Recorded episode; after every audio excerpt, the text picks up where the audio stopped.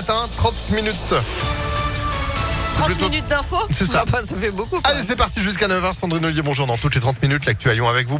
On y va Bonjour Phil, bonjour à tous. À la une, ils ne veulent pas quitter leur hôpital. Des soignants et des patients de l'hôpital Henri Gabriel à Saint-Genis-Laval se sont rassemblés hier matin devant le siège de la métropole de Lyon, mobilisés aux côtés de plusieurs syndicats.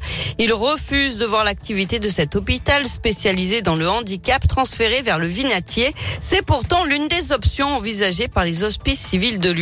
Didier Machou, vice-président de l'association de sauvegarde de l'hôpital Henri Gabriel, Henri Gabriel, pardon, milite pour la rénovation de l'établissement plutôt que sa fermeture. Nous, on est très opposés à ce projet d'abord parce qu'on considère qu'il faut que chaque établissement garde sa spécificité.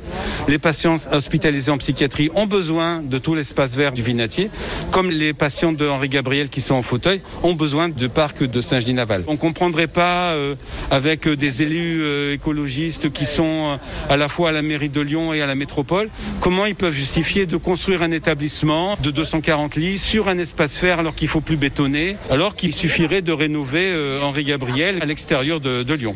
Un groupe de travail a été formé entre l'association de sauvegarde de l'hôpital et des élus de la métropole. Des décisions sont attendues dans les prochaines semaines. L'actualité, c'est aussi cette grève. Aujourd'hui et demain, des animateurs qui interviennent dans les écoles et les centres de loisirs. Ils dénoncent leurs conditions de travail. Conséquence, 55 cantines sont fermées ce midi dans l'agglomération lyonnaise. L'accueil périscolaire du matin et du soir est également impacté. Une nouvelle édition de La Voie libre à Lyon. Une trentaine de rues seront piétonnes le week-end prochain en presqu'île, mais aussi dans le quatrième et le septième arrondissement.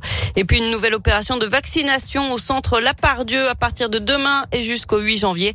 Jusqu'à 750 injections par jour avec du Moderna. Attention donc, c'est réservé aux plus de 30 ans. L'ouverture d'un procès très attendu dans l'agglomération lyonnaise aujourd'hui, celui de la mort de deux fillettes de 3 et 5 ans à la gendarmerie de Limonest il y a trois ans et demi. Leur mère est jugée euh, toute la semaine devant la cour d'assises pour assassinat depuis le début et malgré trois ans de détention provisoire. Cette femme de 41 ans nie les faits. Un appel à témoins lancé après un accident survenu vendredi dernier dans le 6e arrondissement de Lyon. Un jeune homme à trottinette avait été renversé par une voiture vers 22 heures à l'angle du cours Lafayette et du boulevard Jules Favre alors qu'il roulait sur la piste cyclable. On passe au sport avec du foot. Le tirage au sort des huitièmes de finale de la Ligue des Champions. Le PSG affrontera le Real Madrid. Lille sera opposé à Chelsea. Les matchs auront lieu mi-février. Et puis après l'affaire du petit Grégory, TF1 va bientôt proposer une autre série inspirée d'un grand fait divers français. L'affaire Alexia Daval. Le tournage a débuté aujourd'hui, en, euh, hier, pardon, en région lyonnaise, selon plusieurs médias.